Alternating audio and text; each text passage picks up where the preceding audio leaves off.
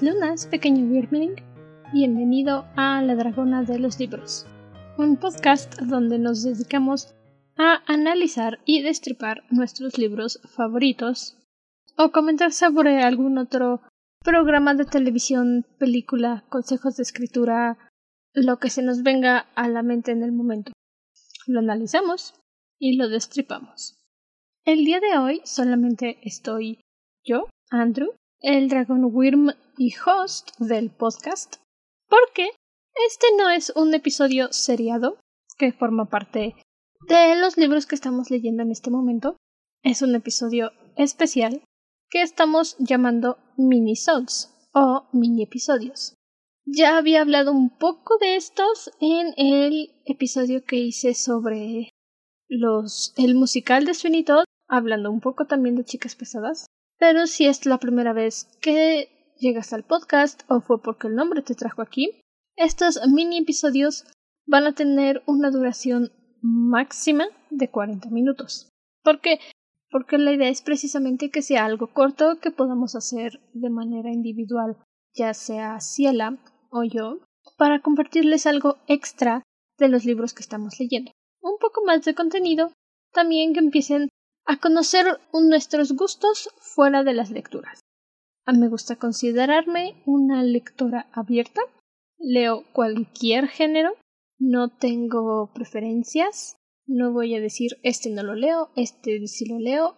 Yo leo de todo siempre y cuando la trama me parezca interesante o me estén planteando una problemática que yo encuentre emocionante.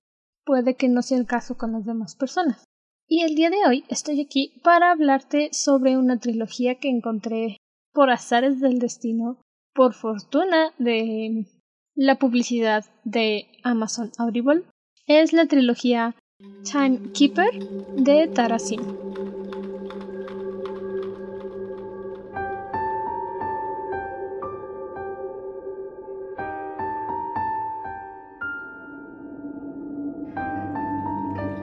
Te estarás preguntando, Andrew, ¿qué es Timekeeper? Nunca lo había escuchado. Y está bien, son libros relativamente nuevos. el primer libro salió en el 2018 y la autora apenas está sacando su primera, su segunda trilogía creo que es, no estoy muy segura. Pero está sacando nuevos libros apenas.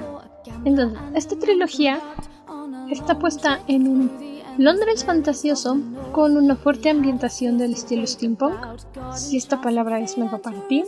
El steampunk es un tipo de mundo futurista basado en Inglaterra específicamente, donde la tecnología funciona a base de vapor.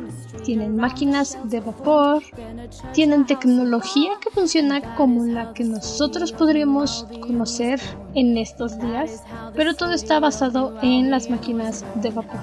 No hay combustible, no hay electricidad como tal. Es un ambiente bastante fantasioso que a menudo está asociado con los cyborgs, con este asunto de robots, mitad humano, mitad máquina, como lo fue nuestra querida Cinder en Crónicas Lunares.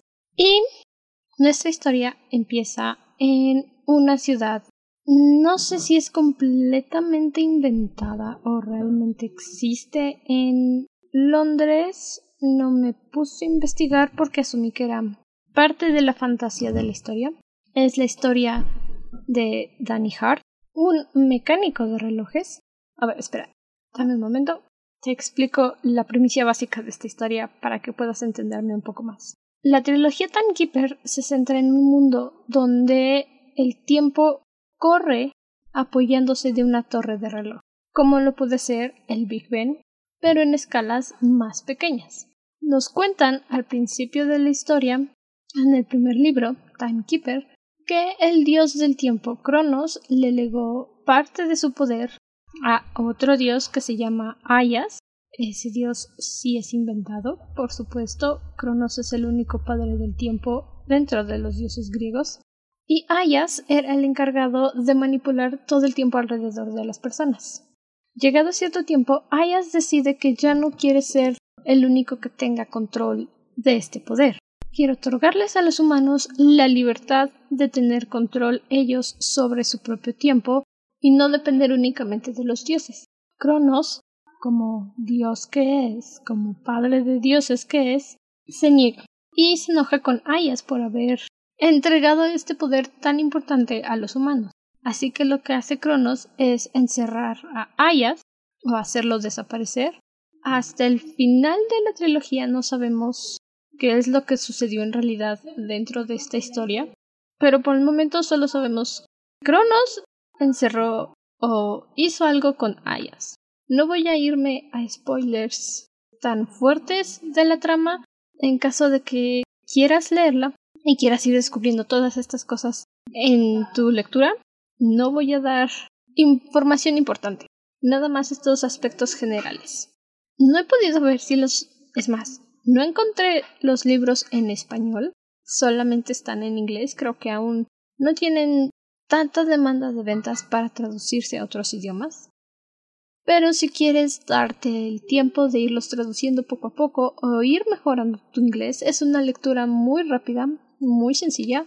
Adelante, no hay ningún problema. Puedes hacerlo. Ayas no están, no hay quien se haga cargo del tiempo y las personas empiezan a depender de estas torres de reloj. Son estructuras que nadie sabe cómo se crearon al inicio de nuestra historia siguiendo la historia de Danny Hart, nuestro mecánico de reloj. Las torres siempre, siempre han estado ahí. Nadie sabe cómo se construyeron, nadie sabe cuándo se construyeron, simplemente saben que están ahí.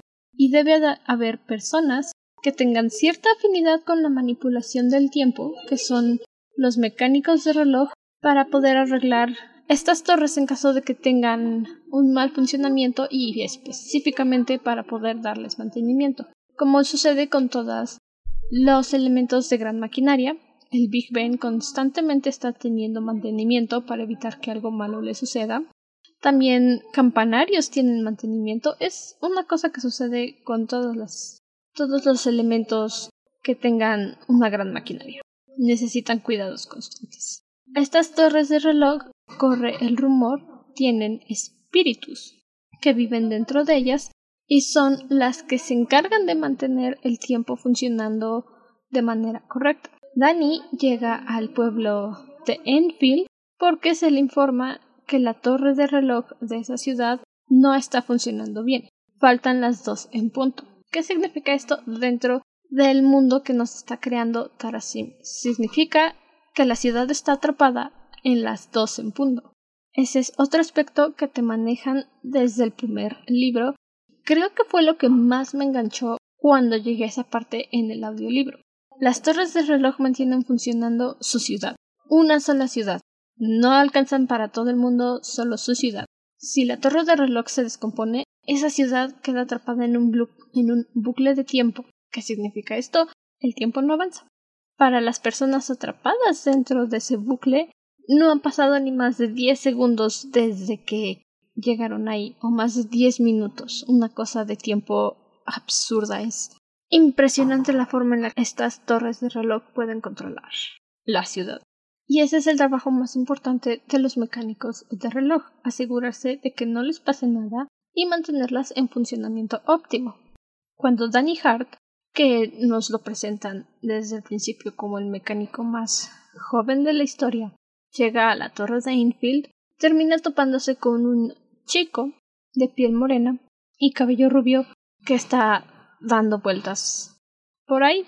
Danny tiene un vértigo terrible cuando se sube a reparar las manecillas del reloj para asegurarse de que el tiempo pueda seguir avanzando como es debido.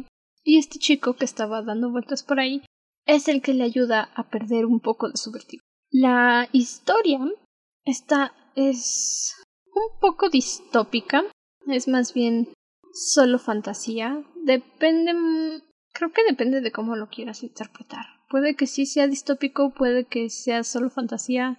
Yo no tuve esa impresión distópica, pero he leído reseñas donde la clasifican así, entonces creo que es más bien un asunto de gustos. Estos mecánicos de reloj tienen la rara habilidad de poder manipular el tiempo, solo que no se han dado cuenta de que pueden hacerlo. es un poco ambiguo ese asunto porque lo que ellos hacen al reparar las torres de reloj es manipular el tiempo mismo, pero no se dan cuenta de eso ni siquiera al final de la historia. Es algo bastante curioso, pero es divertidísimo que están trabajando el tiempo, lo están manipulando, lo están moviendo y no se dan cuenta de lo que hacen. Es un poco de ex máquina, no en el asunto de que están haciendo algo por conveniencia de la historia. Ah, son pequeños detalles que tal vez no les prestes atención en la primera lectura. Pero a mí ese detalle se me quedó, se me quedó. Y es que los detalles chiquititos son los que más se me pegan, son los que más se me pegan. Conforme avanzan los capítulos, en el primer libro específicamente, nos damos cuenta de que este chico que conoció Danny se llama Colton, como su torre de reloj. Es la torre Colton de la ciudad de Enfield y es el espíritu del reloj. Él es el que manipula el tiempo, el que se encarga de que las cosas avancen como deberían de hacerse y evitar que la ciudad caiga en un bucle de tiempo. Danny se da cuenta de quién es él y se interesa. Ok, aquí viene la parte en la que a lo mejor algunos se quejan, a lo mejor algunos dicen, oh, qué interesante. La pareja protagónica es una pareja gay. Yo no le vi ni, es más, ni siquiera sabía que tenía la etiqueta LGBTQ cuando puse el audiolibro en mi librería. Simplemente decía el título Timekeeper. Había un gran reloj en el centro y eso me compró. Tengo una obsesión por relojes. Me declaro culpable, culpable por jugar al libro por su portada. Pero fue una gran historia y la volvería a, juzgar por su portada si me la pusieran enfrente otra vez.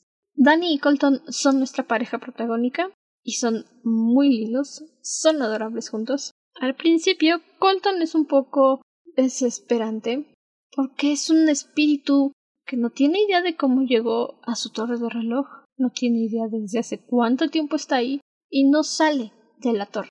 Es como si fuera un niño de tres años. No con toda la inocencia de un niño, pero sí con esa cierta ignorancia de un niño de no sé cómo funciona esto, no sé cómo funciona aquello. Tiene su personalidad muy definida, es bastante noble, es algo celoso con Dani, de eso nos damos cuenta en algunos momentos, pero no en un nivel tóxico. ya salen estas palabras otra vez, ay de veras, como cómo somos en este en este podcast y la toxicidad. Más bien lo sale en un sentido de por qué le estás hablando a él y a mí no, si yo estoy aquí y puedes verme. Porque hay una ley que prohíbe a los mecánicos de reloj específicamente tener relaciones con los espíritus de las torres. Porque si algo malo sucede con este espíritu, el espíritu puede meter a la ciudad completa en un bucle de tiempo. Es algo que cuando vas leyendo no te lo esperas hasta que te dicen que el padre de Danny está atrapado en una ciudad justamente donde un espíritu de reloj desapareció y metió a la ciudad en un bucle. O sea, están atrapados desde hace tres años y por lo que nos comentan ellos adentro en el bucle no tienen idea de cuánto tiempo ha pasado. Ay, pero Danny, ¿cómo es? Ay, es que Danny es un idiota, de veras que es un idiota. En el primer libro no lo soporté. No aguanté nada de Danny. Era tan. ¡Ah! me daban ganas de agarrarlo por las orejas y darle unos buenos cachetadones. Pero vamos, eh, tenía 17 años cuando empezó el libro. Era un niñito tonto. Muy, muy tonto. Vemos cómo su relación con Colton avanza. Insisto, es bastante linda, bastante adorable de ver, porque uno no esperaría que Colton que tiene una inocencia absurda, que es bastante ingenuo, fuera el que tomara las riendas de la relación. No estoy diciendo que Colton sea top y Danny sea bottom, simplemente Colton es el que no tiene miedo de decir si me gustas y yo te gusto, porque no pasamos más tiempo juntos? Resulta que está el asunto de que allá afuera, en la sociedad, no les caen bien las personas homosexuales y dices, Ah. supongo que algún problema tendrían que tener en la relación, como si no bastara que Danny se enamoró de un espíritu de reloj. Es parte de lo que le da emociona la trama, aparte de lo que te hace decir, ok, va, me agrada, cuéntame más, sígueme diciendo por dónde va el asunto. El final del primer libro estuvo bien. Fue un final no predecible, pero sí aceptable. Era la primera entrega. Por supuesto que no iban a aventarte una problemática de salvar el mundo al final del primer libro, cuando apenas te están introduciendo al mundo, a este world building que ha hecho Tarasim muy bueno, bastante interesante. Y luego, en el segundo libro, como dije, no voy a entrar en grandes spoilers, porque sí hay unos asuntos de trama, unos plot twists que están buenísimos y que incluso a mí me hicieron ponerle pausa al audiolibro, regresarme como un minuto o dos, volver a escuchar y asegurarme de que escuché bien. Así, de verdad. Nunca antes me había pasado con un audiolibro. He escuchado como tres o cuatro.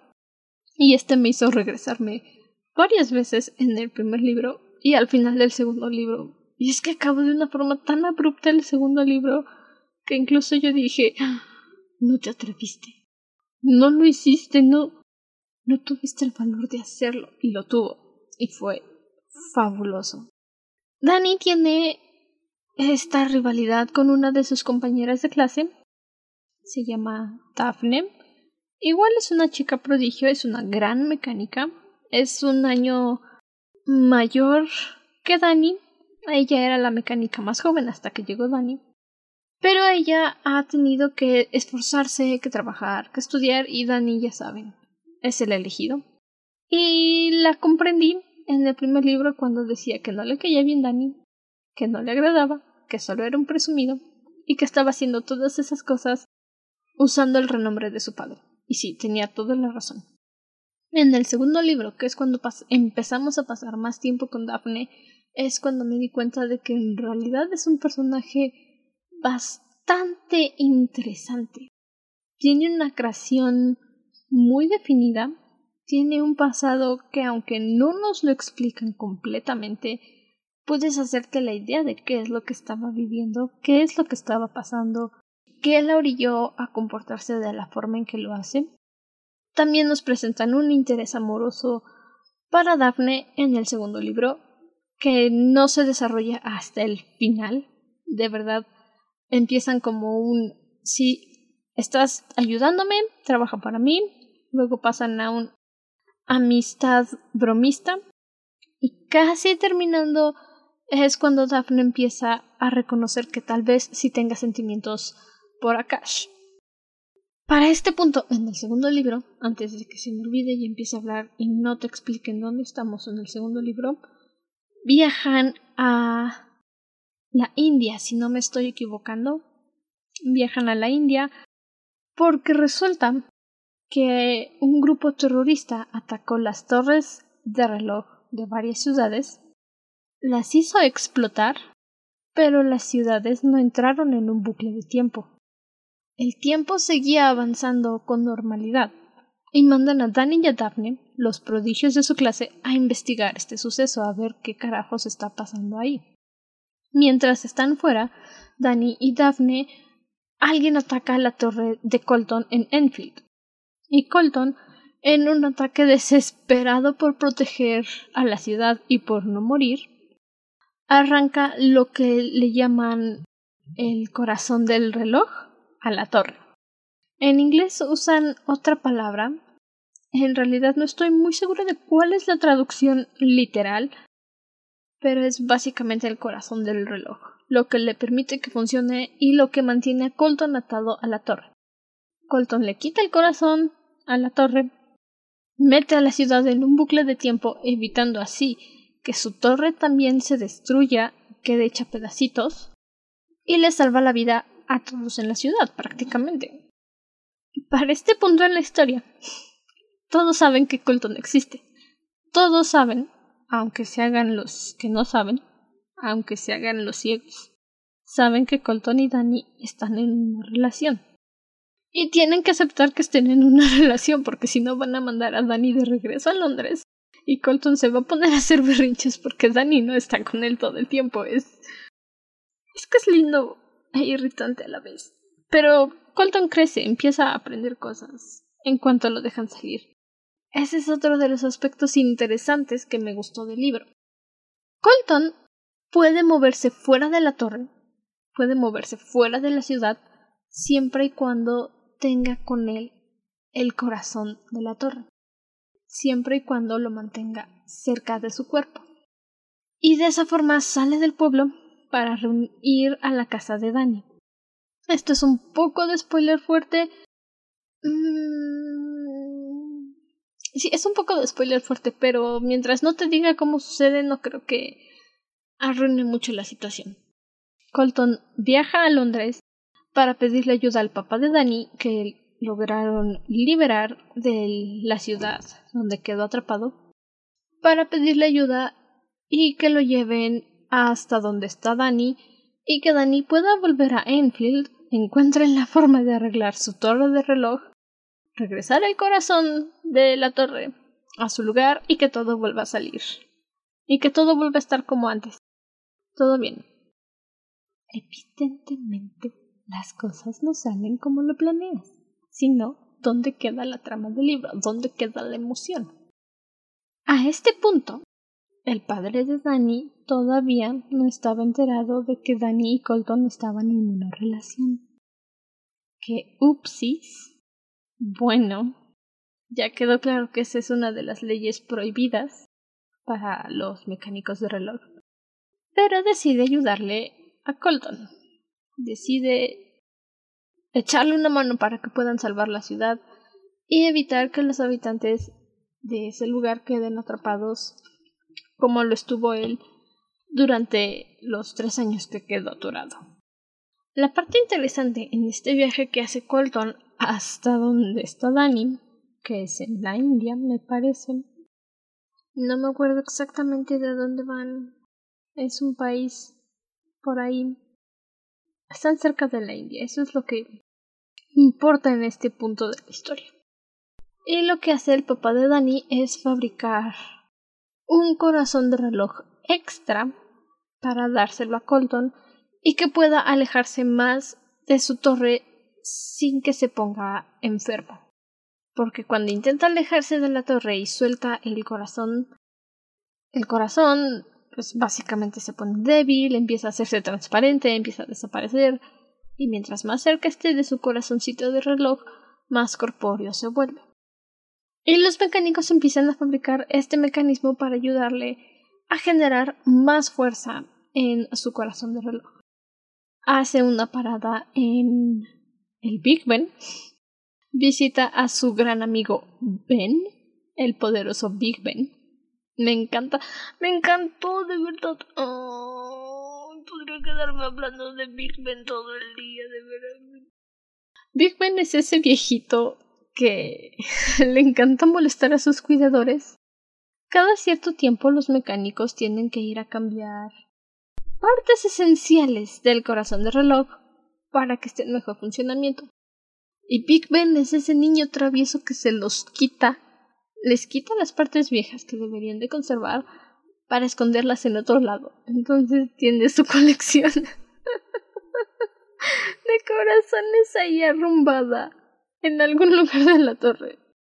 Y todas las personas están enojadas porque ven nada más les complica el trabajo. En ni modo, eso les pasa por cuidar a un reloj tan tan juguetón de veras que sí. Él le regala uno de sus corazones a Colton para que pueda viajar hasta donde está Dani sin ningún problema.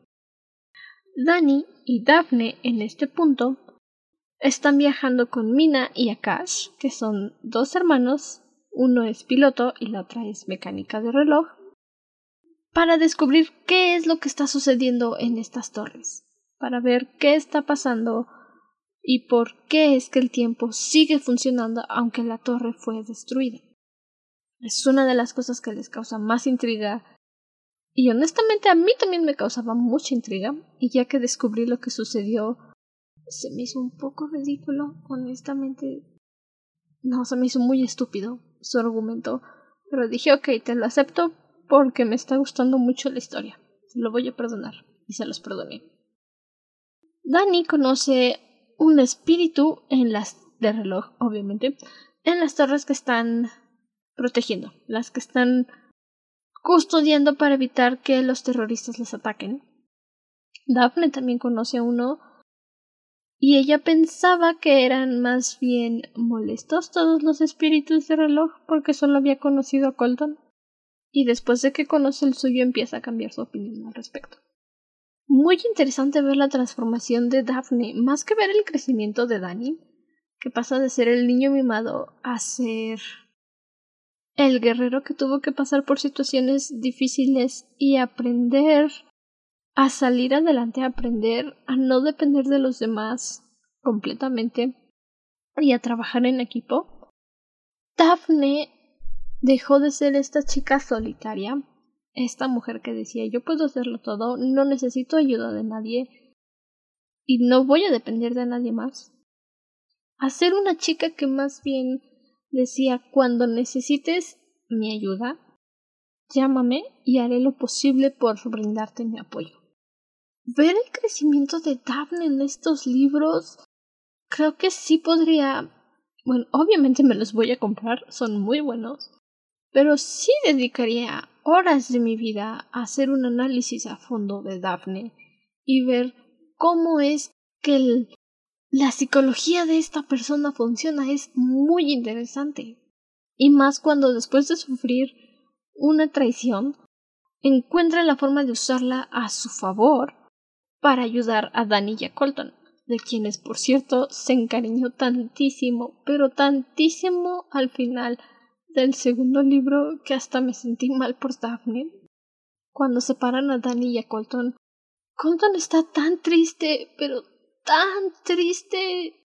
Empieza a desaparecer y le dicen que tiene que dejar de hacer eso, tiene que reponerse porque se va a morir de un corazón roto. Ay, no, es que... Ok, eh, no estoy muy segura si esto de acá también es spoiler fuerte o no, pero al final del segundo libro le disparan a Danny.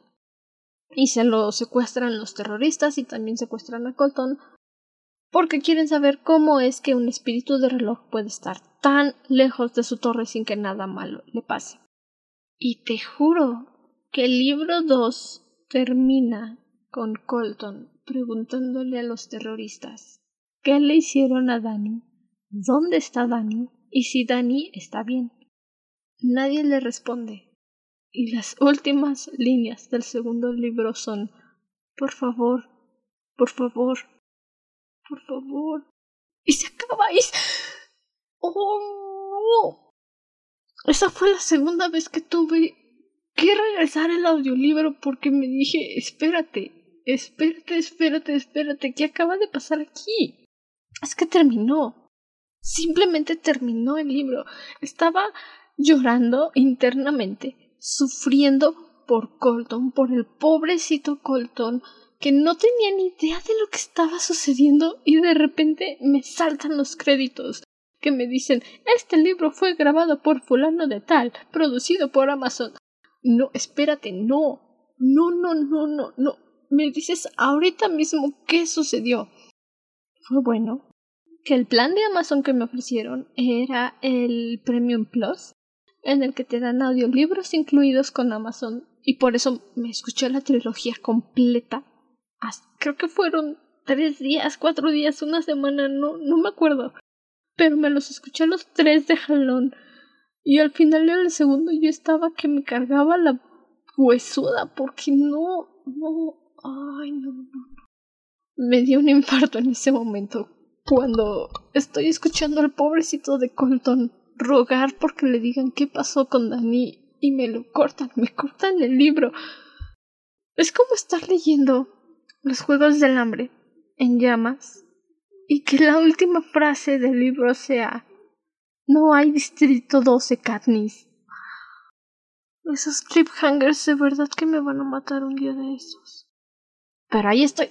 Claro que sí, ahí estoy para disfrutarlos. El tercer libro que es el desenlace de toda esta historia, todos estos personajes que nos han estado presentando y que son algunos muy buenos, otros muy ñe, se enfrentan a este problema del tiempo. Como ya les mencioné, esta pelea que se mencionó de Cronos y Ayas, el dios del tiempo y su hermana que también se inventaron, diosa del agua, de los ríos, diosa de algo. No hay ningún Ayas en la mitología griega, juro que lo busqué, porque dije este tipo no existe, y no existe, y me quedé en paz conmigo. Es en este final de la trilogía que comprendemos todo lo que sucedió. Ya nos habían dado varias pistas en el segundo libro de cómo se crearon las torres de reloj, de dónde salieron los espíritus del reloj, que también me hicieron chillar. No voy a mentir, lloré para adentro, porque no voy a llorar en la oficina. Lloré para adentro. Y todo el tercer libro, aunque estaba trabajando, me la pasaba constantemente mirando un punto fijo en la pared para escuchar. Y decía, por favor, por favor, por favor, que nada malo le pase a Colton, que nada malo le pase a Colton, porque Colton se volvió mi personaje favorito. El mejor y el más adorable de todos. Sí, señor.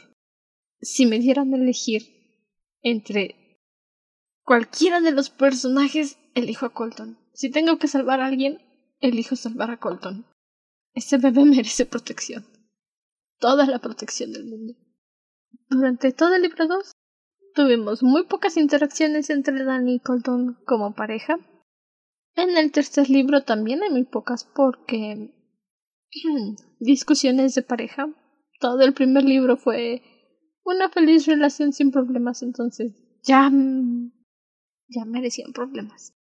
No lo digo porque todas las relaciones deba de haber una discusión, pero llega un punto en el que la situación es tan feliz y perfecta que te desesperas y me encantó que el segundo y el tercer libro, la mayor parte de la, lectura, Danny y Colton están separados. No están juntos. Y en el momento que sí están juntos es para hacer las paces, para hacer el sucio de manera constante. Perdón que me ría, pero es que hay un punto en el que Daphne tiene que ir a recoger a Danny de su habitación para hablar con los terroristas con los que están colaborando para salvar las torres de relojes. Eh, pasa una cosa ahí que... Bueno, no te voy a decir nada porque de verdad eso te spoilea toda la historia. Pero pasa a recoger a Dani y toca la puerta. Dani grita no entres y de repente la puerta se abre de par en par y está... es que no me da risa el tema o la escena. Me da risa imaginarme la forma en la que Daphne abre la se queda parada enfrente de la puerta porque Colton abre está desnudo se está tapando con un cojín tiene mordiditas por todos lados está todo despeinado y Danny está escondido bajo de las cobijas de la cama y Colton dice sí ¿en qué te puedo ayudar? Por supuesto que Daphne dice no, ¿sabes qué? No importa. Puedo volver más tarde. Y Colton cierra la puerta. Y a lo lejos se escucha a Danny gritar te dije que no abrieras. Es que estamos en una tensión tan intensa en ese momento en el libro. Una tensión de que se están aventando una lucha a una guerra y están estos dos tontos teniendo sexo en la nave. Y luego el tonto de Colton abre la puerta. Ay, es que no puedo con esos dos niños, no puedo. Son... Me dieron muchos dolores de cabeza, pero también fueron la cosita más adorable. La más adorable. Bueno, ellos y Mina. Mina también. Ok, sí, mira, si me tuvieran que poner el orden en el que quiero salvar a los personajes sería Colton, Mina y Daphne. En ese orden. Esos son mis favoritos. El final de la historia, no te lo voy a spoilear, no te angusties, he estado haciendo un gran trabajo no dando spoilers vitales de la trama. Voy a continuar así. También me hizo llorar. es que estos libros de verdad me golpearon de una forma que no esperaba que me golpearan. No me había pasado algo así con los libros en mucho, mucho tiempo y fue muy bonito sentirlo otra vez. La última vez que un libro me hizo llorar fue El Señor de las Sombras, de Cassandra Clare. La trilogía de renacimiento de Cazadores de Sombras. Uf. Ay, no, no, no, no. Ese libro me golpeó. Al día siguiente llegué a la universidad y abracé a mi amiga que ya lo había leído y lloré como bebé, de verdad me golpeó. Ay, hit me in the guts. Pero bueno, vine aquí para contarte de esta trilogía, platicártela, esperar que mi plática llena de improvisación, de bajas, altas, regresas, idas, vueltas, reversos, te llame la atención lo suficiente para querer leer el libro. Por supuesto, quiero hablar de ellos en el podcast en algún momento tendríamos que encontrar la forma de poder abarcar más de una saga o trilogía en alguna temporada. Eso sería algo muy interesante. O añadirlos como episodios extras uno por uno. No lo sé. En su momento ya averiguaremos qué sucederá. Así que, habiéndote contado de esta trilogía, habiéndome reído un poquito, sacado lo que tenía atorado desde hace rato que quería contar, me despido. Si tienes alguna sugerencia o hay algo que quieras conocer extra de los libros, con mucho gusto te respondo.